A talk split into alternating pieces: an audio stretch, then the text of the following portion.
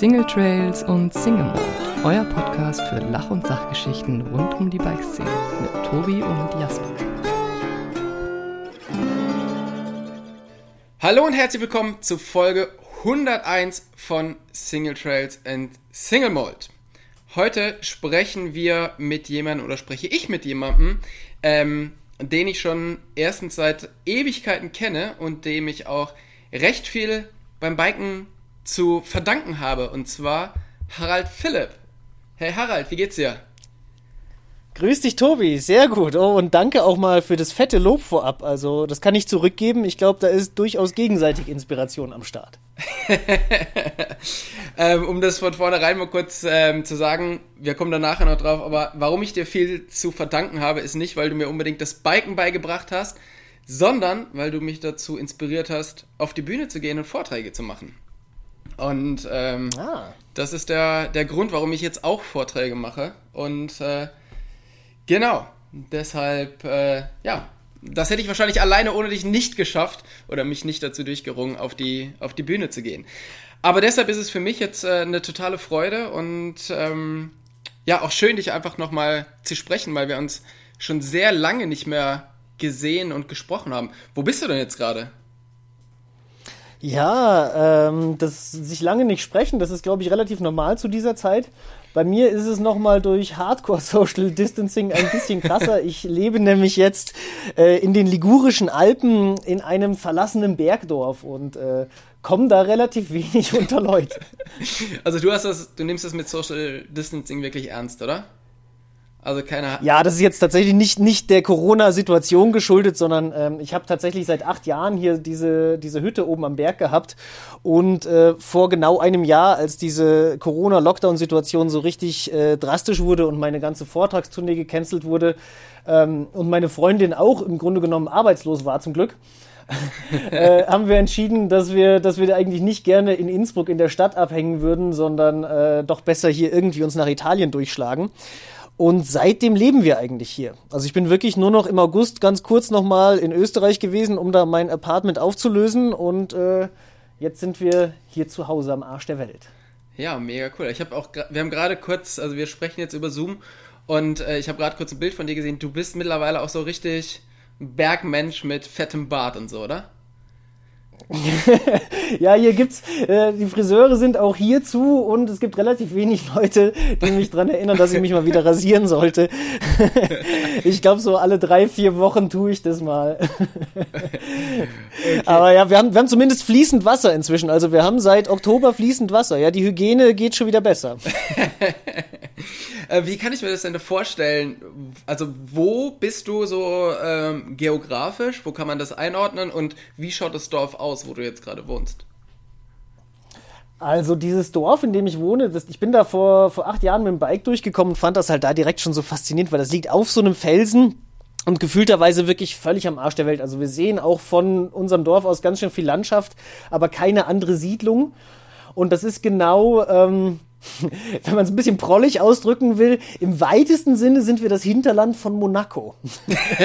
also stellt man sich jetzt ein bisschen edler vor, als es ist. Wir sind tatsächlich 40 Kilometer von Monaco weg, quasi an der Grenze zwischen den Provence-Alpen und den Ligurischen Alpen auf 1300 Meter Höhe. Okay. Und das ist wirklich so richtig, so richtig ursprünglich, das Ding, oder? Ich wollte ja immer mal vorbeikommen, aber ich habe es irgendwie nie, bis jetzt nie wirklich geschafft. Und letztes Jahr ist ja auch was dazwischen gekommen. Das heißt, ich kann mir noch gar nicht so ein ja, richtiges äh, Bild machen, wie es bei dir ausschaut. Ja, du hattest das ja vor, glaube ich, da die, äh, die ligurische Höhengrenzkampfstraße zu machen, oder? Da genau. sind wir relativ in der Nähe davon. Also man muss sich das hier so vorstellen, dass es eigentlich ähm, ein bisschen umgedrehte Berge wie in den Nordalpen. Also hier hat es meistens relativ weit oben auch Waldgrenze. Also die Waldgrenze liegt hier auf äh, 1800 Meter, deutlich höher als im Norden. Und die Berge sind auch oben in den oberen Bereichen etwas milder. Wird dann eigentlich eher immer so nach unten hin, wenn man Richtung Tal kommt, immer steiler, immer zerklüfteter und äh, hat es dann ganz schön wilde Flüsse. Und auch die Trails sind tatsächlich gerne mal so, dass sie oben recht flowig sind und dann nach unten hin richtig zahnig werden. Okay. Ja. Ähm, du kommst aber ja, du hast gesagt Innsbruck und so, aber du kommst ja gar nicht aus den Bergen, sondern du bist aufgewachsen in Siegen in Nordrhein-Westfalen. Ähm, weißt du noch, ja. also das ist ja auch da, wo wir uns das erste Mal kennengelernt haben, weißt du noch, wo das war? Wo wir uns das erste Mal kennengelernt haben, ja. bei der Expression Session. Richtig. Das war, äh, ja, genau. Das war, das war, das war so eine witzige Zeit, gell? Das war, äh, glaube ich, irgendein Zeitungsartikel hat es auch so benannt, der erste Freeride-Wettbewerb in Europa, gell? Genau. Also das ja. war noch vor dem Slopestyle in Saalbach-Hinterglemm. Und das war genau meine Abiturzeit. Und da mein Abitur äh, eh nicht im, äh, in Aussicht war, besonders gut zu werden, habe ich mir gedacht, am Wochenende vor den Prüfungen organisieren wir dieses Ding. Und dann haben wir da in Niederfischbach bei Siegen äh, so ein Waldgrundstück gehabt. Das hat der Andreas Löhr, so ein Fahrtechniklehrer aus der Gegend, uns irgendwie klar gemacht. Mhm.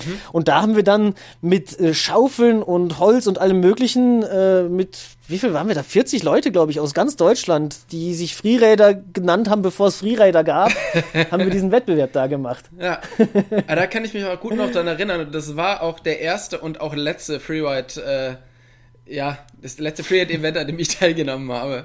Und, äh, ja, bei mir auch. Danach hat sich das Freeriden eher so in Richtung Tricksprünge entwickelt und ging weniger um North Shore-Geschichten oder um steile Abfahrten. Aber ich fand damals, also ich, Damals waren wir noch Freerider, Tobi. Ja, also meine Freeride-Karriere war, war sehr steil, aber sehr, sehr kurz. Also gleich internationaler Wettbewerb und danach vorbei. ja, du hast auch, glaube ich, ich glaube, du warst damals noch dünner und noch kleiner als ich, aber hast so einen Banshee Freeride Riesenbums-Ding gehabt, gell? So, so, so ein Bänderbike war das fast, gell? Ja, richtig, so ein, so ein Drop-Ding, ja. Das, äh, was man auch. Wie lange ist das her? Boah, ey, das ist das ist einfach ewig her. Äh, ja, also guck mal, ähm, zu deiner Abi-Zeit, wie alt warst du da? Da bist du noch, bist du noch kein Auto gefahren. Ich weiß gar nicht, Abi hast du mit? Ähm, doch, ich habe ich hab ein Jahr wiederholt. Ich glaube, ich habe damals schon einen Führerschein gehabt. Damals war ich dann 19. Um Gottes Willen, fast 20 Jahre, Tobi. also irgendwie irgendwas zwischen 18 und 20 Jahre. Da merkt man, dass wir ganz schön alt sind, gell? Auf alle Fälle, ja. Ähm, du bist dann bekannt geworden eigentlich dadurch, dass du so krasse Wordwriting-Action gemacht hast. Und du bist einer so von deren, ich sag mal so von der zweiten Generation der bekannten Mountainbiker. Also erst waren es halt so Leute wie Hans Ray oder Richie Schley.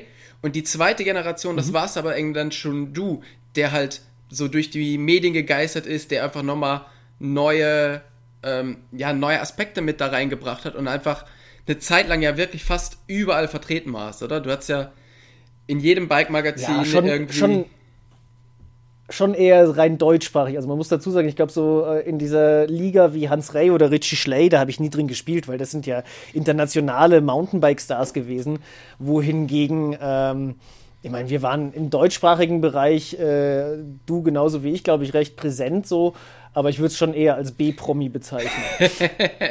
ja, also das natürlich, aber wenn du jetzt, ich meine, ich habe natürlich immer den deutschen Markt angeschaut, habe da meine Magazine gekauft und ähm, da ja. warst du halt einfach extrem viel vertreten und echt immer mit den mit den krassesten Bildern aus den Dolomiten oder sonst irgendwas und hast halt irgendwie diesen diesen Begriff Wordwriting irgendwie mitgeprägt, obwohl das ja eigentlich gar nicht mhm. dein Begriff ist, oder? Also warst du wirklich ja, bei den also, Wordridern dabei? Ja, äh, anfangs schon. Ähm, das, ich habe halt den, den Pico, der war damals äh, so die große Inspiration für mich. Den habe ich am Gardasee-Festival kennengelernt. Das ist so ein Innsbrucker Urgestein, Bergführer, Bergfex und eben auch einer der ersten, der so steile Wege mit dem Downhillbike damals runtergefahren ist. Und von dem habe ich das erste Mal gesehen, wie man ein Hinterrad versetzt in einer Spitzkehre. Und da ist mir so ein Licht aufgegangen, so, wow, Wahnsinn, da geht alles. Und damals kannte ich, damals kannte ich das äh, Hochgebirge mit dem Fahrrad noch nicht. Also das war äh, noch zu Siegner und Schulzeiten und ähm, ich war da am Gardasee ziemlich oft. Also in meinem Abiturjahr auch war ich zehnmal am Gardasee und äh, habe da halt die ersten steilen Trails entdeckt. Und da dann den Pico bei dem Bike Festival getroffen und der Pico hat gesagt, Mari, da musst du nach Innsbruck kommen, da ist voll lässig und da haben wir lauter Wegeln.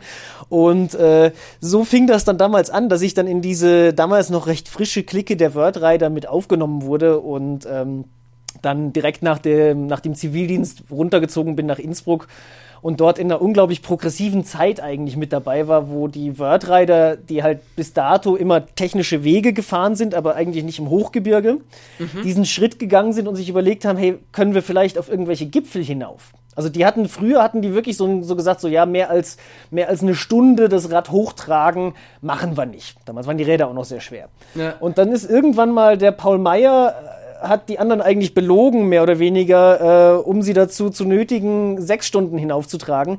Aber es war damals halt so das erste Mal, dass wir auf einem hohen Gipfel waren, auf der Serlis und einfach gemerkt haben, so, hey, wow, das funktioniert ja. Wenn man das Hochtragen erträgt, dann kann man unglaublich krasse Sachen runterfahren. Und äh, und das war dann diese Zeit, wo das Wordriding eigentlich in das Alpine hineingegangen ist und für mich eigentlich das entstanden ist, was ich dann auch nachher eher eigentlich Bikebergsteigen genannt habe. Ja. Aber das ist ja, also ich finde das halt spannend, weil ähm, aus Siegen in die Berge, also es gibt ja irgendwie diesen Spruch, äh, nur Siegen ist schlimmer wie verlieren. Und ähm, wie kommt man aus dem Siegen, was jetzt nicht so besonders schön ist und für Mountainbiken so semi viel bietet, in die Berge? Also was hat dich, wie bist du in die Berge gekommen oder was hat dich daran fasziniert? Ich habe das Gefühl, dass ich, glaube ich, eher mehr oder weniger versehentlich in Siegen geboren wurde, weil äh, meine Eltern tatsächlich beide äh, Hardcore-Alpinisten sind. Also die, die haben dieses Bergsteigen total im Blut und ich bin ja dann auch in Siegen geboren worden, aber die ersten sechs Jahre meines Lebens haben wir im Süden von Bayern gewohnt und äh, da, da sind wir als Kinder schon immer mitgegangen, Skitouren, Bergsteigen, Klettersteige, Klettern. Und dann war eigentlich tatsächlich in Siegen eher so die Zeit, wo ich das Mountainbiken entdeckt habe, weil das der einzige Bergsport war, der dort funktioniert hat. Und das ist dann ganz zum Schluss erst, als ich dann nach Innsbruck gezogen bin, zusammengewachsen, dieses Mountainbiken zusammen mit dem Alpinistischen. Und daraus ist dann Bikebergsteigen entstanden. Ja. Du warst ja irgendwie für mich so, ja, im Grunde so die zweite Generation an bekannten Mountainbikern in Deutschland. Also du hast am Anfang immer irgendwie so viele Kanadier gehabt und ähm, Hans Ray oder äh, Holger Meyer. Und die zweite Generation, die aber dann einfach nochmal so andere Aspekte ins, ins Biken gebracht haben, da, da warst du irgendwie schon mit dabei und hast extrem viel, ja, extrem viele Fotos gemacht, extrem viele Videos damals dann auch schon gemacht und warst irgendwie aus, ähm, ja, aus den Medien irgendwie nicht so, nicht so richtig wegzudenken. Ähm, aber was hat dich denn dazu motiviert, so diese, diese krassen Wordriding-Trails zu fahren?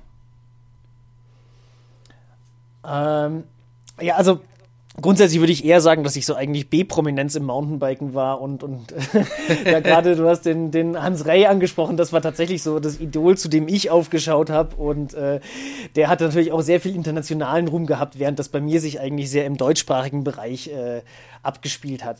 Und ich bin ganz froh, dass, ich, dass das eigentlich durch dieses alpine Biken, dass das auch zu so einer Story geworden ist. Das war am Anfang gar nicht so leicht. Ich erinnere mich noch, dass ich da wirklich bei der Bike-Redaktion gesessen bin und denen erzählt habe, hey Leute, Bikebergsteigen, das ist was total Tolles. Das ist die europäische Form des Freeridens und das ist das, was wir bei uns machen können, wo wir keine North Shore Trails bauen können.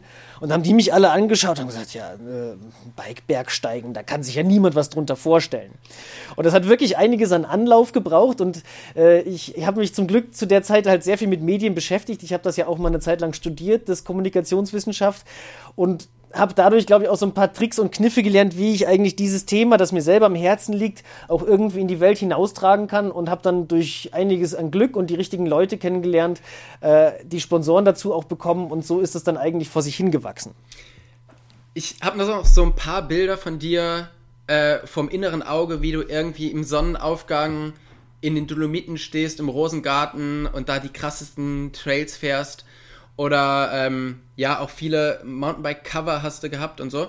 Aber das Video, was mir, oder was wahrscheinlich alle Leute noch so ein bisschen auf dem Schirm haben und was wahrscheinlich so das krasseste, zumindest visuell war, war dieses Via Verrater-Video, was auch, glaube ich, so eins deiner, ja, eher so deiner Spätwerke war, ne? Äh, wo du wirklich, glaube ich, auch in den Dolomiten an so einem super schmalen Weg an einer krassen Abbruchkante vorbeigefahren bist. Ähm, sah das nur so schlimm aus oder war es wirklich so eins der krassesten Sachen, die du bis jetzt gemacht hast? ähm, also es war schon, schon wirklich krass, vor allem weil es so im, in, in mir drinnen so ein, ein spannender Konflikt war. Also das ist so ein gefährlicher Weg, äh, der der ist eigentlich nicht besonders schwer, aber es geht halt wirklich direkt neben dem Trail 700 Höhenmeter in die Tiefe. Und mhm. da musst du, also da habe ich halt wirklich vor jedem einzelnen Meter, den ich gefahren bin, in mir selber das so durchgehen müssen. Kann ich das? Bin ich mir zu 100% sicher, dass ich das kann? Und will ich das eigentlich auch? Und dann war, dann, dann war halt wirklich jedes Mal die Entscheidung, fahre ich das oder fahre ich das nicht? Und ich bin auch im Endeffekt am stolzesten wirklich auf die 10 bis 15 Prozent Wegstrecke, die ich nicht gefahren bin. Weil okay das hat richtig viel Mut gebraucht. Also in, in, dem Moment, wenn da so eine Drohne in der Luft steht und du wirst gefilmt und du weißt natürlich selber auch, da wo es am schwierigsten und gefährlichsten ist, schaut es auch am geilsten aus. Aber ich will ja nicht sterben. Ich will mich ja nicht umbringen. Und dann in so einem Moment seinen, seinen eigenen Zweifel so wahrzunehmen und dem dann auch nachzugehen und, und zu sagen so, hey, das lasse ich jetzt sein. Also das war für mich wirklich das, das Entscheidendste, diese 10, 15 Prozent, die ich nachher nicht gefahren bin. Aber ich finde es im Endeffekt, finde ich es auch tatsächlich nicht, äh, also dieser Weg, der hat mich einfach angelacht. Ich war da im, im, im Frühjahr desselben Jahres zum Wandern und Bergsteigen und habe diesen Pfad gesehen und ich finde es gar nicht so krass, diesen Pfad mit dem Rad zu fahren, sondern ich finde es krass, dass jemand einen radfahrbaren Pfad dort angelegt hat. Also in so einer Felswand hinein, jemand sich zu überlegen, hey, da bauen wir jetzt einen Weg, der super einfach ist. Das fand ich total verrückt und das musste eigentlich bewiesen werden, dass das auch geht mit dem Rad. das ganze Video ist jetzt echt schon eine ganze Ecke her, also viele Jahre. Und heute würde man sagen, naja, das macht er wegen Clickbaiting, also dass möglichst viele Leute dieses, dieses Video sehen. Weil am Ende war es zwar eins der Videos, was wahrscheinlich am meisten geklickt wurde von dir, aber es war halt auch irgendwie so eins, was am meisten polarisiert hat. Weil du halt wirklich, also es gab viele Leute, die haben gesagt, voll cool, was der Harald da macht. Und auf der anderen Seite gab es auch voll viele, die gesagt haben, das muss nicht sein, weil das ist einfach viel zu gefährlich und der riskiert da sein Leben einfach, um ein gutes Video zu machen was mhm. trifft denn eher zu? Also wirklich dieses, wenn ich das jetzt mache, die Bilder, die gehen rund, ähm, da kriege ich auf alle Fälle viel, viel Klicks drauf. Oder war es das, mir ist jetzt eigentlich scheißegal, ob eine Kamera dabei ist, ich habe Bock, das, den Weg zu fahren und mir zu beweisen, dass das geht. ähm, also es war tatsächlich in allererster Linie, dass ich diesen Weg unbedingt fahren wollte. Also äh, das war auch so eine Zeit, ich meine, heutzutage äh, ist Internetvideo viel präsenter und da geht es halt wirklich um Klicks, Klicks, Klicks.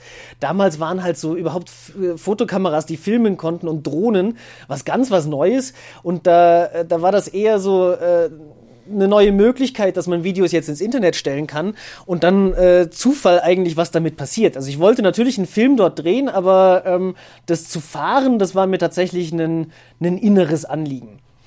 Ich verstehe allerdings auch, was du gerade angesprochen hast, diese Thematik, dass das so polarisiert, weil ich habe das jetzt selber sehr ähnlich erfahren. Also diesen äh, Via Verratersteig, den ich da gemacht habe, da hat äh, vor zwei Jahren der Kilian Bronn, ein französischer Extrembiker, mhm. einen deutlich krasseren Weg gefunden in den äh, Sechsner Dolomiten.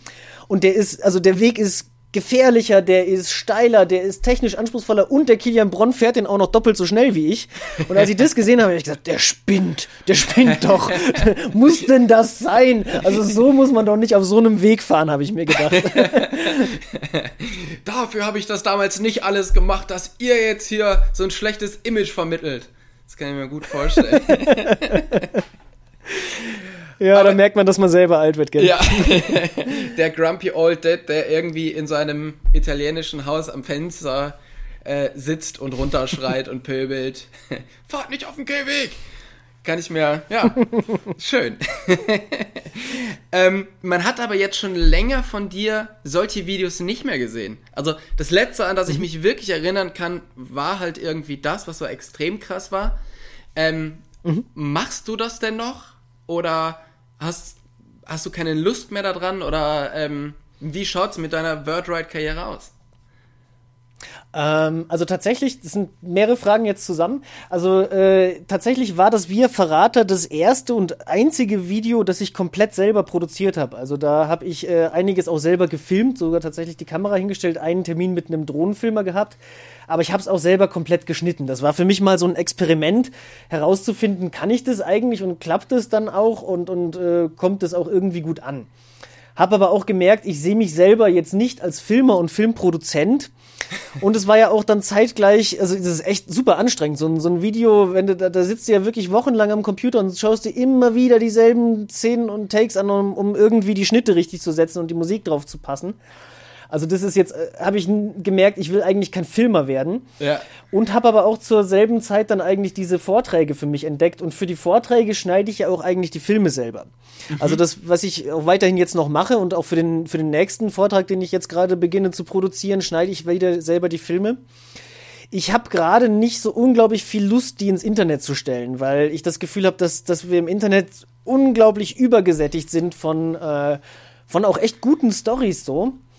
Ja. Aber mh, mm, also ich mag YouTube nicht ganz so gerne. Ich, ich, ich, ich habe lieber eigentlich eine Geschichte, die ich dann vielleicht weniger Leuten zeige, aber die dafür vielleicht eine andere Tiefe haben als so ein YouTube-Video, wo du durch einen Algorithmus vielleicht draufgeführt wirst oder durch einen Algorithmus auch wieder zum nächsten oder anderen oder irgendeinem Querdenkerfilm hingezogen wirst. Also ähm, ich, ich glaube, es ist, es, und, und die Konkurrenz ist halt auch echt riesig. Also wie gesagt, dieser Kilian Bronn, wenn ich mit dem seine Videos anschaue, dann denke ich mir, ja, kannst du aufhören. Also äh, das sind so schön, so hochwertig produzierte Sachen, auch natürlich mit entsprechendem Budget, was ich auch gerade nicht aufrufen könnte, dass ich da mich eigentlich gar nicht in diese Situation hineinbegebe. Ich versuche eigentlich gerade eher Richtung Storytelling mehr zu gehen und ähm, und finde auch äh, mit jetzt fast 40 Jahren, auf die ich mich langsam nähere, äh, erwarte ich weder von mir selber noch will ich, dass das andere von mir erwarten, dass ich noch krassere Sachen fahre. Also das ist irgendwie, ähm, war eine coole Phase, aber noch abgründiger und gefährlicher, als es damals in Dolomiten war, wird es bei mir jetzt auch nicht werden. Ja, okay. Ähm, du hast ja schon angesprochen, du hast dann irgendwann angefangen, so Vorträge zu machen. Ich habe lange Zeit nicht verstanden, was das ist bis ich dann irgendwie mal bei dir auf dem Vortrag war. Ähm, dieses ganze, also was macht so ein Vortrag für dich aus oder wo hast du gedacht, das könnte so mein neues Ding sein? Weil du erreichst natürlich eigentlich viel, viel weniger Leute, wie wenn du jetzt so ein Video ins Internet stellst. Aber was macht es für dich aus? Ja, aber du erreichst sie natürlich ganz, ganz anders. Also, äh, wenn jemand ein Ticket löst, Geld bezahlt, seinen Arsch von der Couch bewegt, irgendwie zu einer anderen Location fährt, um sich deine Geschichte anzuhören, dann gibt derjenige, also mein Publikum, das gibt mir schon mal ganz schön viel Credit vorab. Also das heißt, die investieren ihre Zeit und ihre Mühe und alles äh, da rein, meine Geschichte zu sehen. Und das sehe ich einerseits als ein großes Zuvorkommen von denen, dass mhm. ich natürlich auch wertschätzen will, indem ich denen natürlich auch eine echt tolle Geschichte erzählen will. Und äh, in so zwei Stunden, in denen ich in direktem Kontakt bin mit dem Publikum, ganz direkt und zwischenmenschlich, da passieren unglaublich magische Dinge. Und, und ich merke das auch, dass das deutlich nachhaltiger ist als äh, alles, was, was ich selber bisher ins Internet gestellt habe oder was ich auch an Feedback vom Internet gekriegt habe. Also ich war, das war jetzt äh, etwas über ein Jahr her, äh, als ich den letzten Vortrag gehalten habe. Aber da ist in Bad Tölz ist, ist eine ältere Dame zu mir gekommen ähm, und hat gemeint so, ja, Sie war damals vor sechs Jahren bei mir in München und da hätte ich ihr diese Geschichte erzählt, wie ich mit meiner Mutter auf der Pasterze war. Und erzählt mir dann die Geschichte, die ich ihr damals erzählt habe und ich merke einfach so, hey, wow, die habe ich damals wirklich erreicht und die hat sich das gemerkt und die habe ich damit auch berührt. Und das finde ich, äh, das ich unglaublich wertvoll und deshalb mag ich das so gerne, dieses Medium. Ja, ich finde auch, ähm, das Spannende daran ist, ich weiß nicht, wie es bei dir ist, ob du das auch feststellst, aber ich finde, es gibt, wenn die Leute da drin sitzen, gibt es so eigentlich keinen Second Screen. Also die wenigsten. Leute mhm. schauen wirklich aufs Handy oder sind irgendwie anders abgelenkt, sondern die beachten quasi dich und deine Geschichte. Und das ist irgendwie was, was man ja heutzutage echt super selten hat, oder? Ja, voll. Also das hast du, das hast du wirklich nur in solchen Live-Situationen. Also das hast du im Theater, in einem Konzert, ähm, aber, aber nicht, wenn du irgendwo vom Fernseher sitzt oder noch viel weniger, wenn du irgendwie am Handy rumdaddelst. Ja. Da ist gar nicht die Bereitschaft da, sich so hundertprozentig mit seiner Aufmerksamkeit auf etwas einzulassen. Und umso wertvoller finde ich das und umso, umso äh, mehr sehe ich das für mich auch als eine Challenge, dieses äh, dieses Entgegenkommen meines Publikums auch irgendwo selber wertzuschätzen und da wirklich was Tolles mitzumachen. Und du sagst schon, das sind weniger Leute im Endeffekt, die sich das anschauen, aber es war jetzt immerhin 2019 15.000 Leute, die sich diese Vorträge angeschaut haben von mir. Und ich finde das total toll, einerseits so viele Leute erreicht zu haben, aber auch irgendwie das Gefühl zu haben, hey, das war nicht nur einseitig. Das ist nicht nur, dass ich irgendwas sage, sondern das ist wirklich, man bekommt ja auch dann von so einem Publikum wieder was zurück. Man mhm. kriegt deren Stimmung mit, man sieht deren Gesichter, man sieht, ob die was verstehen, was wirkt und sowas. Und das gibt mir auch total viel, auf so einer Bühne zu stehen und, äh, und ich lerne da aus jedem einzelnen Vortrag tatsächlich auch was für mich wieder raus. Mhm. Ich finde jetzt irgendwie, gerade so in letzter Zeit höre ich immer wieder, ja gut, also ja, weiß nicht, wie, wie wichtig der ist, der hat ja auch nur 50.000 Instagram-Follower. Wo ich denke so, mhm. crazy, 50.000 finde ich schon relativ viel. Und wenn du dann aber mal siehst, wie viele diese Leute mit 50.000 wirklich, ähm, ja, wirklich erreichen. Ne? Du hast das Beispiel gebracht, sechs Jahre später kommt die Frau zu dir und sagt dir, ich habe damals aufgepasst und ich kenne diese Geschichte noch. Und wie oft habe mhm. ich, hab ich das, wenn ich eine Instagram-Story mache und das sehen halt irgendwie, weiß nicht, 3000 Leute und Freunde von mir fragen mich dann was, wo ich genau gesehen habe, die haben das eigentlich in meiner Story gesehen, weil man kann ja immer gucken, wer die, wer die angeschaut hat, ne? Und eigentlich hätten die mhm. das sehen müssen und die wissen das aber einfach nicht. Das heißt, da ist es halt auch einfach ja. irgendwie so durchgelaufen. Und ich finde halt interessant, dass aktuell so viel über diese hohen Zahlen gehen. Mit 50.000 mhm. Instagram-Follower hier oder da oder, oder dieses. Aber wie, wie krass du eigentlich die Leute mit so Vorträgen erreichst, das finde ich auch, das finde ich total spannend, dass man die Leute wirklich so mit auf die Reise nehmen kann, so wie du es eben gerade erzählt hast. Ja, es macht halt einen Unterschied, finde ich. Also das ist der Unterschied, ob du eine Quantität im Vordergrund hast oder eine Qualität. Und äh, Social Media und Instagram und sowas, das ist halt. Und das verstehe ich auch, dass das daher gerade für Sponsoren spannend ist, weil es messbar ist und weil es quantitativ vor allem messbar ist. Du kannst halt wirklich sagen, so und so viel Follower habe ich, so und so oft wurde das angeschaut. Und diese Zahlen, die, die dann jetzt in einem Live-Vortrag sind, die stinken rein quantitativ dagegen ab. Und die Qualität dessen, was du erzählst, die kann man ja auch nicht messen. Die, ja. da, da, da kannst du, also äh, das sind halt so einzelne Momente, wo, wo, wo ich halt so ein Feedback bekomme oder wo ich das halt schon sehe bei den Leuten, hey, da geht gerade was in denen vor. Und dieses Medium Social Media ist ja für sowas gar nicht geeignet. Also ich merke das ja auch selber, wenn ich Social Media nutze, dann ist das für mich ein Medium der Zerstreuung. Ich erwarte dann da keine tollen Geschichten drin und selbst wenn mir da eine über den Weg läuft, würde ich sie nicht wahrnehmen. Also ich habe da immer als Beispiel zum Beispiel der, der Dan Milner, ein bekannter Fotograf, guter Freund von mir, der macht wirklich schöne kleine Geschichten auf Instagram zu seinen Bildern. Aber die sind mir, da sie fünf Zeilen lang sind, zu lang zum Lesen. also das finde ich halt echt tragisch. Also als, als ich, ich selber würde mich als jemand sehen, der sich interessiert für Geschichten und so, aber in diesem Medium Instagram funktioniert meines Erachtens eine qualitative Geschichte nicht. Da geht es wirklich um schnelle Aufmerksamkeit, um viel Präsenz und auch wenn du das erfolgreich bespielst, dann geht es eher darum, das quantitativ ständig zu haben. Also du musst am besten jeden Tag eine Story haben. Was da inhaltlich drin ist, ist völlig wurscht. Da kann sagen, oh, good morning, my friends, it's a sunny day. Und äh, ja, keine Ahnung, also solche Vorträge will ich nicht erzählen. ja, also ich weiß nicht, wie es jetzt aktuell bei dir ist, aber du hast dich von Instagram jetzt zum Beispiel weitestgehend ferngehalten, oder? Oder bisschen? ja, ist ja ganz, ist ja ganz witzig. Ich habe Instagram tatsächlich damals äh, vor zehn Jahren, als es ganz neu war, mal installiert, habe ein Foto gepostet und fand es dann ziemlich lame und habe diese App nicht mehr aufgemacht bis, in, bis 2020. Und dann hatte ich plötzlich, äh, das Foto hatte ich in der Zwischenzeit wieder gelöscht, aber dann hatte ich quasi keinen einzigen Beitrag, aber 2000 Follower. Der stille Kanal von Harald. ähm, ja, keine Ahnung. Also äh, ich habe ich hab keine schlimmen Berührängste mit Instagram, aber ich habe tatsächlich keinen Bock, ähm, meinen Job darin so auszuleben. Also ich hatte das Glück, zu einer Zeit äh, Athlet und, und gesponserter Fahrer zu sein, wo das von mir noch nicht erwartet wurde.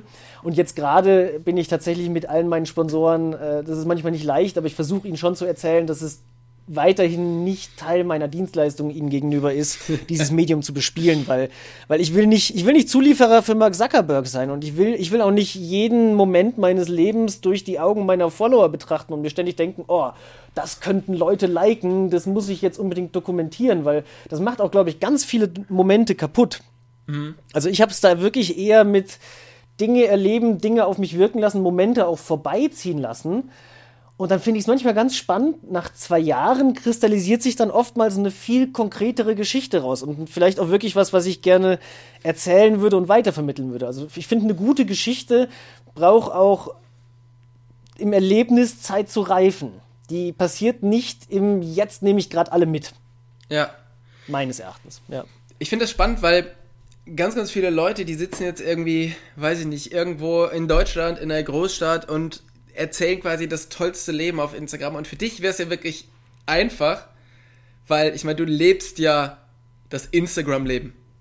Also du müsstest ja nicht mal irgendwie was, was du müsstest ja nicht mehr was verstellen, sondern das, was alle Leute irgendwie versuchen künstlich herzustellen, das hast du ja. Das ist ja dein Leben. Also dass du halt irgendwie in Italien wohnst, dass du auf dem Berg wohnst, in einem alten Dorf, was total piktoresk ist.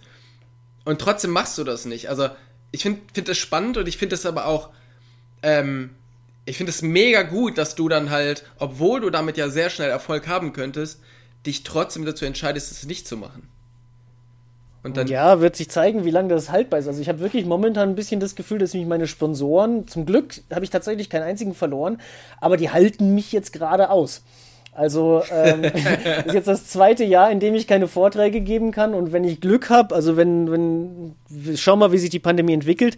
Also äh, im besten Fall kann ich im Herbst mit meiner Tournee weitermachen und hoffe, dass die mir bis dahin bei der Stange bleiben. Ähm, aber ja, keine Ahnung. Ist eine komische Zeit. Ich, äh, ich setze auch drauf, dass, es, dass sich vielleicht noch irgendwas anderes entwickelt, was nicht ganz so oberflächlich ist und was nicht ganz so. Also ich, ich finde die Mechanismen, die hinter äh, Facebook und Instagram stehen, sind für mich auch derart undurchschaubar. Ich, ich hätte, ich hätte, würde mich total ärgern, wenn ich da richtig viel Arbeit und Muße reinstecke und dann ändern die was am Algorithmus und dann muss ich es plötzlich anders machen. Also ja. das ist nicht meine, meine Idee von Storytelling, meine Idee von, äh, von Selbstständigkeit. Also ich würde mich da wirklich als, als, äh, als Mitarbeiter von Mark Zuckerberg sehen, der keine Rechnung von ihr, dem keine Rechnung stellen kann. Also das muss nicht sein. okay. Ja, kann ich gut nachvollziehen, also ver verstehe ich. Ähm, da wir gerade schon mal das Problem hatten, darf ich dich fragen, läuft dein Aufnahmegerät noch? Mein Aufnahmegerät läuft, ja. Sehr, sehr gut, bevor wir nochmal von vorne anfangen müssen. Ähm, du hast schon gesagt, ey, Vorträge sind natürlich schwierig wegen Corona und das war so das Hauptding, auf das du dich irgendwie konzentriert hattest. Ähm, mhm. Wie sieht's da aus? Also machst du Online-Vorträge? Ist das ein Ding, was man überhaupt machen kann? Taugt dir das? Oder ja, wie schaut's mhm. im Vortrag-Game aus? Weil ich bekomme super viele Anfragen für für online und weiß noch mhm. nicht so genau, wie ich das einschätzen soll oder habe bis jetzt halt alles abgesagt. Also ich habe tatsächlich äh, zwei so Online-Geschichten schon mal gemacht. Einmal für so einen Unternehmensvortrag und einmal für eine abgesagte Teiltournee in Nordrhein-Westfalen für die einzelnen Zuschauer davon.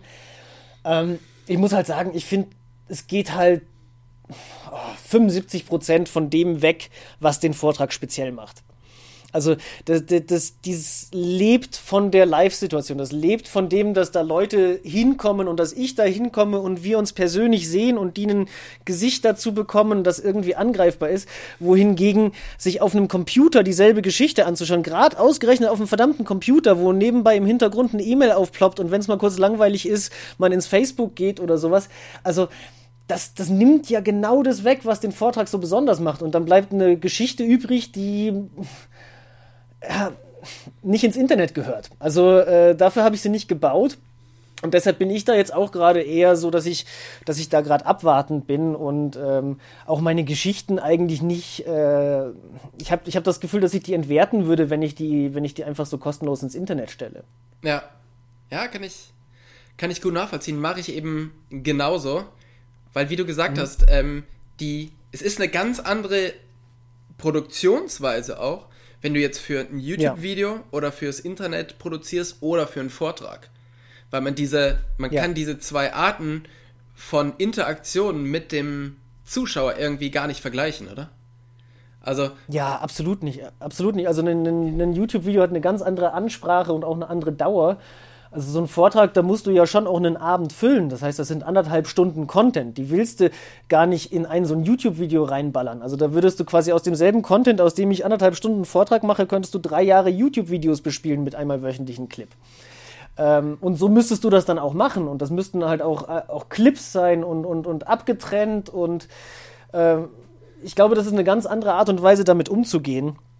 Und deshalb denke ich nicht, dass das so eins zu eins das eine in das andere übertragbar ist. Das ist auch gerade die Vortragsbranche ist da ziemlich zerrissen. Also es gibt welche, die machen das gerade, die finden das super toll und es gibt aber auch einen, einen Haufen guter Vortragenden. Michael Martin zum Beispiel, der berühmteste deutsche Vortragende, der sagt auch, er macht das auf keinen Fall und äh, er sagt halt auch, ein, ein, guter Referent, der kann auch mal ein oder zwei Jahre nicht sichtbar sein und danach kommen trotzdem Leute wieder, du wirst nicht direkt vergessen. Ja. Hoffe ich auch drauf. Ja, ich auch. ähm, du hast in deiner Karriere, du hast gesagt, 20 Jahre machst du das jetzt. Ähm, du warst irgendwie mhm. Fotofahrer, dann hast du mal irgendwie das Mount fürs Mountainbike-Magazin die Internetseite gemacht, du hast ein Freeride-Event organisiert, ähm, du hast die krassesten Wordride-Geschichten gemacht, jetzt machst du Vorträge, ähm, all das, aber was würdest du sagen, ist grundsätzlich so dein größtes Talent? Warum du das alles machen kannst. ähm, Nochmal andersrum gesagt, ich finde, das, was das Mountainbiken so am besondersten macht, ist gerade diese Vielseitigkeit, die du angesprochen hast. Also was mich so an dem Mountainbiken so krass fasziniert, ist, dass ich das auf so viele verschiedene Art und Weisen habe bespielen können. Was du gerade nicht angesprochen hast, was auch äh, lange noch vor meiner öffentlichen Mountainbiker-Zeit war, ich habe auch früher Marathons und Cross-Country-Rennen gefahren. Du? Also für mich ist da wirklich, ja, ja, ja. Und zwar, äh, zwar recht erfolglos, aber gar nicht so wenig. Okay. äh, also das waren wirklich so die, die ersten fünf Jahre meines Mountainbikens. Da, da hättest du auch nicht glauben können, dass ich fahrtechnisch irgendwie talentiert sei. Aber da war es wirklich Fitness und berghoch und gib ihm und Vollgas und enge Hose und Beine rasieren. Also damit hat das für mich angefangen, hat sich in das Freeriden hineinentwickelt, hat sich durch das Wordriding in das Bikebergsteigen für mich entwickelt. Und im Bikebergsteigen habe ich, glaube ich, das allererste Mal auch so wirklich mich selber komplett drin ausdrücken können in dem Mountainbiken. Also da ist wirklich alles von mir mit allem von dem Mountainbiken, was ich bis dato erlebt habe, so zu einer Sache zusammengewachsen und daher auch irgendwo dann ähm, durch ein paar gute Kontakte irgendwie erfolgreich geworden. Inzwischen bin ich ja schon wieder die nächste Stufe weiter. Also das, das Bikebergsteigen, da habe ich ja über viele Jahre hinweg mein Fahrrad auf Gipfel hinaufgetragen und bin die technisch wieder runtergestolpert. Inzwischen trage ich mein Fahrrad überhaupt nicht mehr, weil das E-Bike scheiße schwer ist. Außerdem in deinem Alter also der Rücken. der Rücken. Nee, das wäre es gar nicht. Es ist tatsächlich so, dass das E-Bike einfach so geil berghoch fährt, dass ich gar keine Lust mehr habe, das irgendwo hinzutragen. Also das ist ein bisschen jetzt durch natürlich diese äh, ligurischen Alpen hier und die Seealpen allgemein ähm, eine andere Region nochmal. Und äh, da ergibt es wirklich total Sinn, E-Bike zu fahren. Also ich habe das vor einem Jahr, habe ich mein E-Bike, oder vor anderthalb Jahren habe ich das erste Mal ein E-Bike bekommen und habe das zuerst so eher stiefmütterlich behandelt und habe mir gedacht, ja, Mai ist halt eine neue Geschichte und probiert man mal aus. Und dann hat das fünf oder sechs Touren gebraucht. Und dann weiß ich noch, dann habe ich zu meiner Freundin gesagt, du Katha, ich habe irgendwie das Gefühl, ich ich werde gerade E-Biker. Ich habe, glaube ich, gerade echt keinen Bock mehr auf das normale Rad. Und da hat die noch gemeint, so, nein, auf keinen Fall, wir fahren weiterhin normal ins Mountainbike. Dann hat es ein paar Wochen länger gedauert, dann hat sie ihr E-Bike gehabt und nach ihren ersten sechs Touren hat sie gesagt, scheiße. da hast du recht. und ich bin jetzt wirklich das letzte Mal äh, vor acht Monaten das letzte Mal mit meinem unmotorisierten Rad gefahren. Sonst wirklich jeden Tag nur noch dieses E-Bike und das ist der Hammer. Krass. Ja. Das, ist echt, das ist echt krass. Und ähm, also da, da, sagt man ja immer, ja gut, wenn du alt bist, brauchst du ein E-Bike. Hast du das Gefühl, dass du jetzt deutlich unfitter wirst? Oder wie ist das mit dem E-Bike rumzufahren? Also ich bin tatsächlich, ich bin ziemlich sicher fitter denn jemals zuvor, weil ich niemals vorher berghoch geradelt bin. Also für mich war Mountainbiken in den letzten zehn Jahren Tragen und Rollen. Also ich habe das Rad ganz gemütlich im Schritt den Berg hinaufgetragen. Das waren dann halt Touren zwischen 1000 und 2000 Höhenmeter, sowas um den Dreh. Ähm, und dann halt wieder runtergerollt. Jetzt mit dem E-Bike habe ich plötzlich das Berghochfahren für mich entdeckt und, und äh, auch habe echt komplett neu Radfahren lernen müssen. Also im Stehen, Berghochfahren, pedalierend, dabei den Körper ruhig halten und technische Sachen bergauf fahren. Das ist mega spannend. Und es ist natürlich, wie gesagt, ich finde, das ist sehr regionsabhängig. Ich glaube, wenn ich weiterhin in Innsbruck leben würde, würde ich deutlich öfter noch mein Rad irgendwo hochtragen und das Biorad fahren. Aber hier jetzt Provence und Ligurien, da, da kannst du ja jeden Weg auch in die andere Richtung fahren. Und dann werden, dann werden so Touren plötzlich zu 100% Trail-Touren und da kannst du dann auch deine 2000 Höhenmeter machen, aber äh, ist Wahnsinn. Also ich muss echt sagen, mein Mountainbiken war noch nie so geil wie jetzt. und das heißt aber auch, also meine, ich fahre ja auch immer mal wieder E-Bike und ich merke halt, Bio-Bike geht vor allen Dingen auf die Beine und E-Bike macht dich aber so ganz körperplatt. Ähm, weil ja. du halt einfach irgendwie viel mehr arbeiten musst. Und ist halt irgendwie, ja, gefühlt finde ich auch, es ist anstrengender, aber eben für den kompletten Körper, oder? Ja, und es sind, es sind äh, ganz viele Facetten, die für mich auch spannend sind. Ich nutze das E-Bike jetzt plötzlich auch als Fortbewegungsmittel viel eher. Also vorher war das Mountainbike, war für mich was, also die typische Bike-Tour früher war, ist Rad ins Auto laden, mit dem Auto irgendwo hinfahren, zum blödesten Fall mehrere Stunden, dann Radfahren gehen, dann wieder ins Auto einladen und zurück nach Hause fahren. Und jetzt brauche ich kein Auto mehr. Also äh, ich, ich nutze das E-Bike als Transportmittel. Ich, ich fahre von der Haustür zu Haustür und ähm, merke einfach, dass das Exploren sich dadurch auch verändert. Also ich finde halt auch plötzlich direkt ums Haus herum oder in meiner direkten Umgebung ganz neue Wege, Dinge, die ich vorher nie ausprobiert hätte, weil ich, weil es halt viel zu anstrengend gewesen wäre, da einfach mal reinzufahren und zu gucken, vielleicht ist es blöd oder nicht. Mhm. Und das, das finde ich total spannend. Äh. Ich habe jetzt seit äh, März letzten Jahres auch kein Auto mehr. Okay. Also wohnst irgendwo am Berg und hast kein Auto mehr. Ja, aber es ist auch echt ätzend, hier mit dem Auto einkaufen zu fahren, weil da sitzt du eine halbe Stunde im Auto, bis du beim nächsten Laden bist und danach wieder eine halbe Stunde zurück.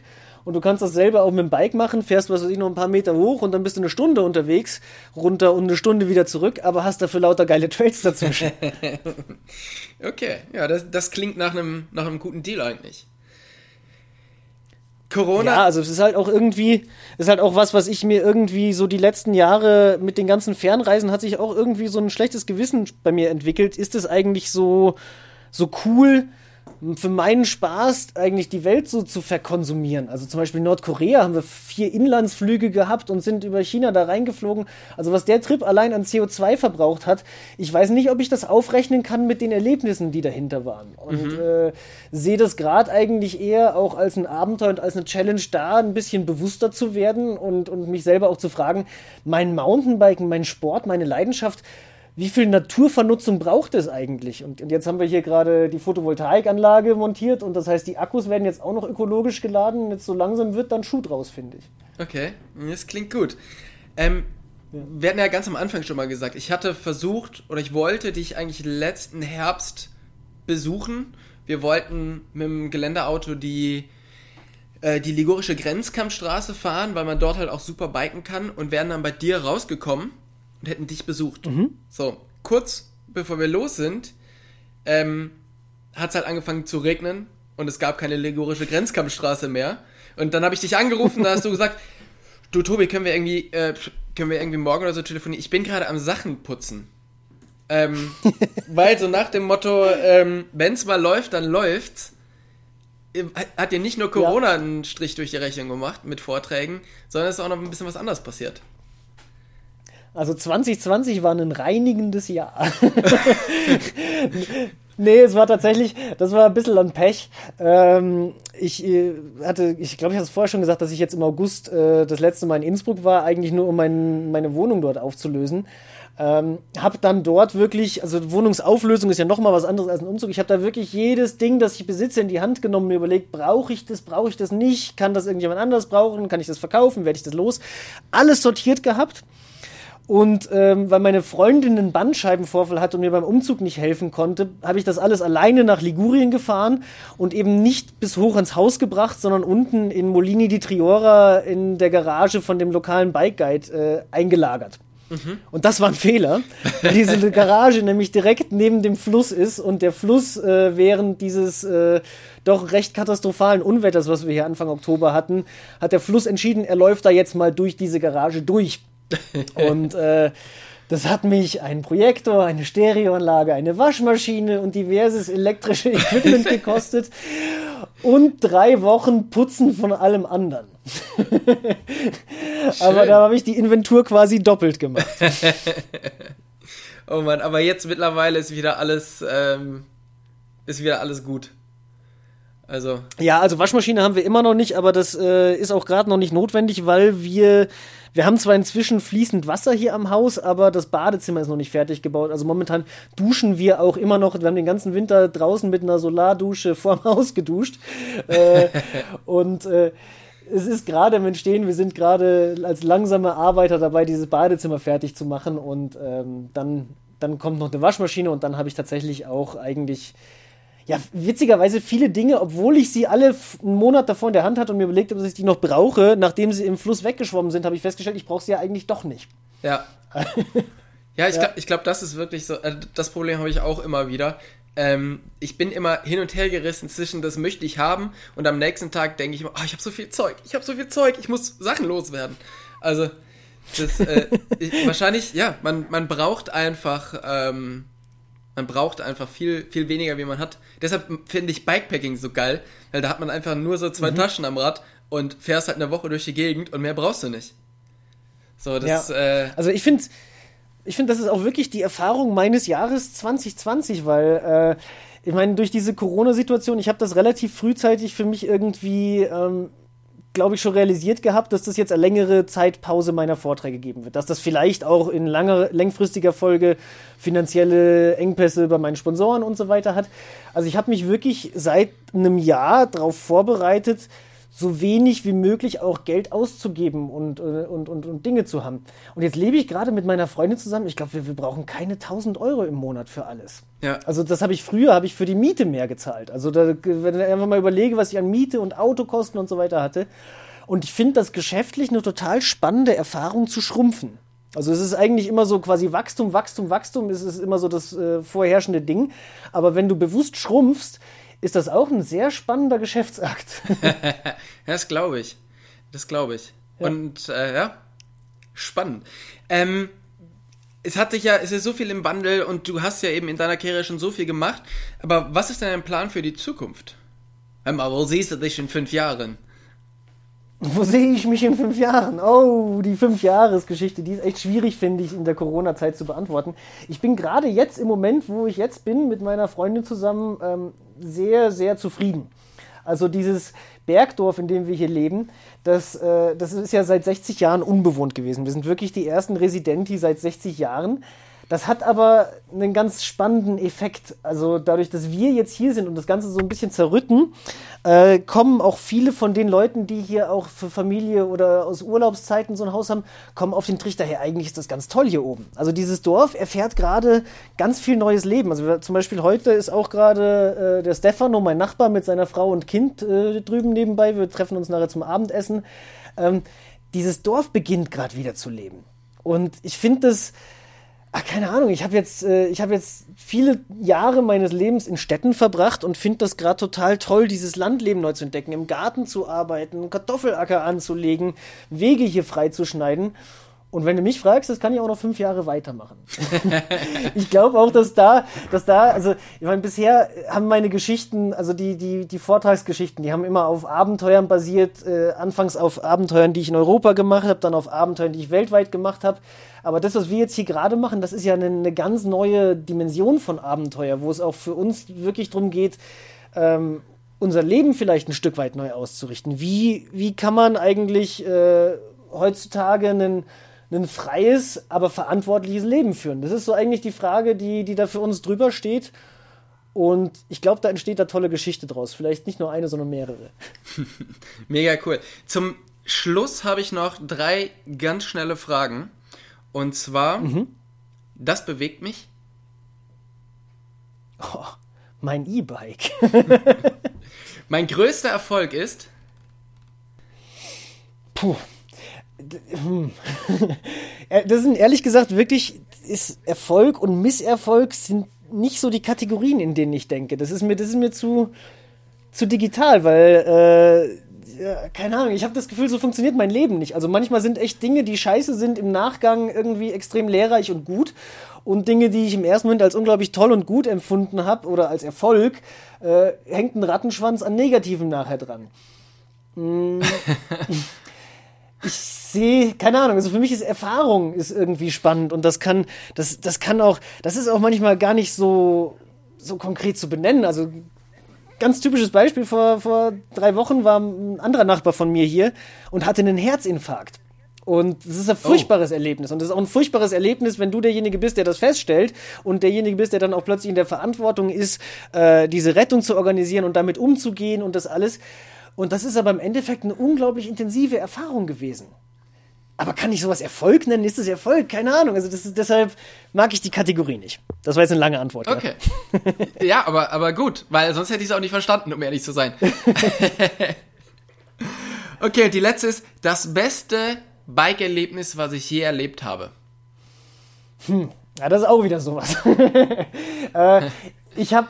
Äh, also muss ich vielleicht dazu sagen, es ja. geht jetzt nicht um den besten Trail vielleicht, ja. sondern du hast ja einfach viel, viel mehr drumrum. Also es kann auch alles, was mit dem Biken zu, zu tun Ach, hat. Das, sein. das beste Erlebnis, gestern früh bin ich einen Trail gefahren, den ich gerade neu gebaut hatte. Und das ist jedes Mal das beste Erlebnis, sag ich dir. das klingt doch gut, weil ja. das klingt, kli äh, klingt sehr gut, weil ähm, dann hängt man nicht zu viel in der Vergangenheit und sagt Oder immer, ja, damals, da war es noch. Ja, also finde ich gut, dass man, äh, dass es immer noch das Schönste ist, was man jetzt gerade erst erlebt hat. Das finde ich schön. Und ich finde, das ist ein, ist ein super, super Schlussstatement von dir. Vielen, vielen Dank, Harald, dass du dir die Zeit genommen hast, ähm, mit mir zu sprechen und den Podcast mit uns zu machen. Mir hat sehr, sehr viel Spaß gemacht. Ich habe noch ein bisschen was über dich erfahren, was ich noch nicht wusste. Danke, und ich danke. hoffe, wir, ich hoffe, dieses Jahr klappt es mal mit äh, zusammen bei dir Radfahren. Ich will endlich mal sehen, wie du wohnst. Ja, auf jeden Fall. Und nimm ein E-Bike mit. Werde ich machen. In diesem Sinne, Dankeschön. Cool, Mach's danke dir, Tobi. Ciao. Tschüss.